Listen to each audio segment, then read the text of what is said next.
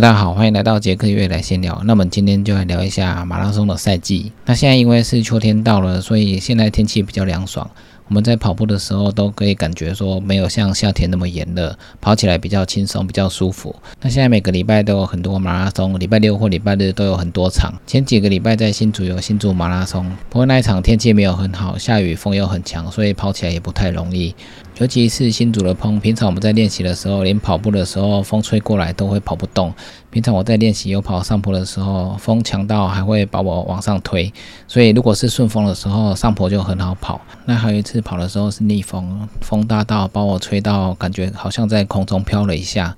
最近秋天跑的时候，温度虽然有比较低一点，所以晒太阳的时候反而会觉得比较温暖。那现在温度大概就是早晚温差比较大，所以你早上跑的时候，早上可能会会觉得有点冷。那你如果晚上跑，跑完之后要赶快穿外套，不然风吹过来还是会觉得身体非常的冷。所以现在每个礼拜都有很多场马拉松在举行。现在也算是疫情的后期，所以大家参加的比赛也越来越多。像上一次的新竹马跑的时候，虽然不会觉得冷，但是如果你停下来休息，或者是你回到终点的时候，你在那边停太久，风吹过来，雨打过来。你就会觉得非常的冷，所以现在跑完，大家最好就是换干的衣服，穿上外套，这样会比较保暖。那还有上个礼拜的长隆马拉松，长隆马拉松本来以为是台北会下大雨，结果我去的时候刚好前一天下完大雨。那比赛的当天早上是没有雨，是阴天的状态，那温度也非常的舒适。选手在几乎还有暖身的时候都没有下雨，所以算是非常的幸运。起跑的时候大家就全力的往前冲刺，后来我赶快搭捷运到彩虹桥。那在彩虹桥的时候本来是没有下雨，后来选手们大概到二十七 K 左右，渐渐的开始慢慢的下雨。后来选手们要跑到三十七 K 左右的时候，雨就越来越大。不过整体上，长隆马拉松的雨势是还好，没有下得很大，算是有点阴雨天的状况，跑起来非常舒适，也非常好跑。只有在最后颁奖的时候，有开始慢慢的下雨，所以这个都还好。那接下来有很多比赛，新竹这边有远东马拉松，高雄也有高雄马，所以十月份的比赛真的是非常多。那在长隆马拉松的时候，我看到很多精英选手都没有参加全马那一组，蛮多比较厉害的精英选手都是参加半马。后来我问很多精英选手，他们是表示说可能要准备台北马，所以长隆马拉松才会选择跑半马，或者是说十月底有高雄马拉松，所以长隆马拉松的时候才会选择跑半马。大部分的精英选手都是锁定年底的台北马拉松，那高雄马拉松可能也有。这个算是大家对自己赛季的一个调整，然后还有终极的目标的选择。有的精英选手可能一年只会选择两场全马来比，上半年一场，下半年一场。那这就是把时间都专注于在练习的时候。那有的选手是用以赛代训，可能一个月会安排个两场，那用比赛当做练习，以战养战来累积实力。不过这个都要看选手们的练习状况，因为如果你比太多比赛的话，或者是练太多的话，你有可能身体会受伤。那如果在练习途中或者是小比赛当中，你有受伤的话，那你要跑你的目标赛事的时候无法发挥的话，那会比较可惜一点。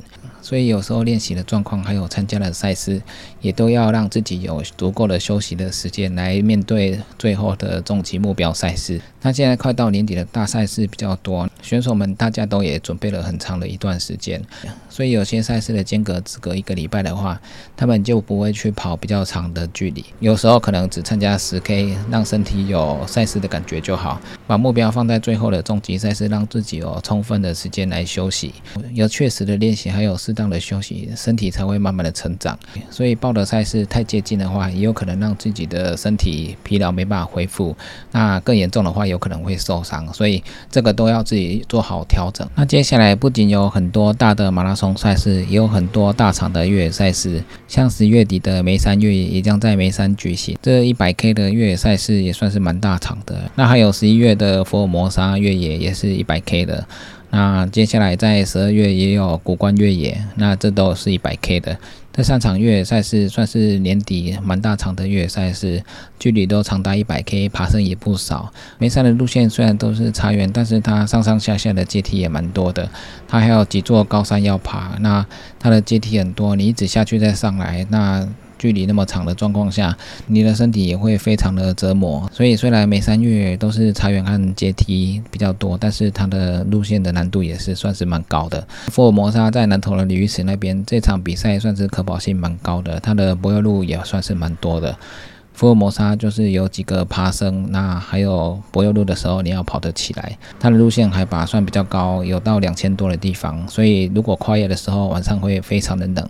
尤其现在这个季节，早晚温差比较大。越野赛事有时候都在高山地区，所以它的温差会更大。晚上的时候，如果你体力已经消耗了，那你热量又没有补上来，如果没有持续跑动的话，你会非常冷。真的跑不了的话，真的是要靠保暖衣物。所以现在这个季节来跑越野赛事的话，主办要。要求的保暖装备，还有一些强制装备都一定要携带，因为到晚上的时候真的会变比较冷。在南投的福尔摩沙这一场也算是蛮多人参加的一场比赛。那十二月的古关古关越野，古关几乎都是海拔都在一千到两千左右。这场一日八雄从中午开始举行，那中午的时候很快就会入夜，所以几乎整个行程都会在晚上举行。那晚上的时候，你要在海拔两千多的地方跑来跑去的话，保暖装备一定要穿够。那补给的热量一定要补足，而且晚上跑起来视线比较不好，可能会比较想睡觉，所以安全上的要求会更高。强制装备这些一定是要携带的。所以现在在这个季节，早晚温差这么大，那不管是马拉松还是越野跑，你自己的身体保暖都要做好。那马拉松的话，可能还好，在地面温度可能没有那么大。一般我们在地面跑马拉松，如果你站在起跑点的时候，你会觉得冷，那表示说这个温度是刚好的，因为你跑起来的时候，你身体会刚刚好，那你就不会觉得特别的热。那如果你站在起跑点的时候，你就觉得有点热，那跑起来等一下一定会更热。比赛的时间越来越晚，比如说六点起跑，那跑一跑之后变成八点，那温度会慢慢的上升。那温度上升之后，可能会比较热一点，那你体温会越来越高，跑起来就会越来越难跑，或者是太阳越来越大，那你就会很晒。只要温度还有湿度不要太高的话，那这一场整体上的温度环境还是还不错的。那如果六点多没多久就出太阳，那可能身体就会慢慢的变热。身体体温变热的话，你跑起来就会越来越累，那你要补充的水分就会越来越多。在越野赛的时候，起跑前可能都还好，因为起跑前我们都是背着背包，那背包本身有保暖的效果。那如果你在背着背包的状况下起跑，跑没多久你就会满身大汗。所以跑越野赛的时候，你要随时补充水分，因为等一下如果要上山的话，那上山你会流失很多。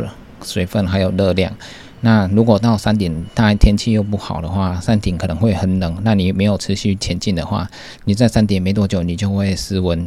那在山顶很冷的状况下，你就要赶快把防寒外套拿出来穿。所以越野赛的天气变化很多，因为在山区天气的变化是很大的，你的保暖衣物随时都要准备好，那让你随时的更换。还有你背包的食物热量都要带够，因为在寒冷的天气跑，虽然有比较好跑一点，但是如果你热量不够的话，你还是跑不起来，你又很可能就会冷到。所以越野跑和马拉松在这个季节还是有点不一样。最近因为马拉松场次比较多，然后又后疫情的时代，大家参加的马拉松越来越多，最近大家跑起来也不会那么热。所以大家都很积极的在准备十二月最后的台北马拉松。那现在还有一个月多可以做调整。那大家千万要注意，不要跑得太过疲劳，要有充分的休息，要让身体充分的休息来准备比赛。那参加越野赛的时候，保暖装备还有主要的装备都一定要携带，随时注意身体的状况，随时补给、喝水，还有穿保暖衣服。那这些都是最近比赛比较重要的事情。希望大家最近的比赛都能顺利的完成目标。那以上就是今天的杰克约来闲聊，记得订阅 YouTube、按赞 FB 粉丝页，还有追踪 IG，就这样喽，拜拜。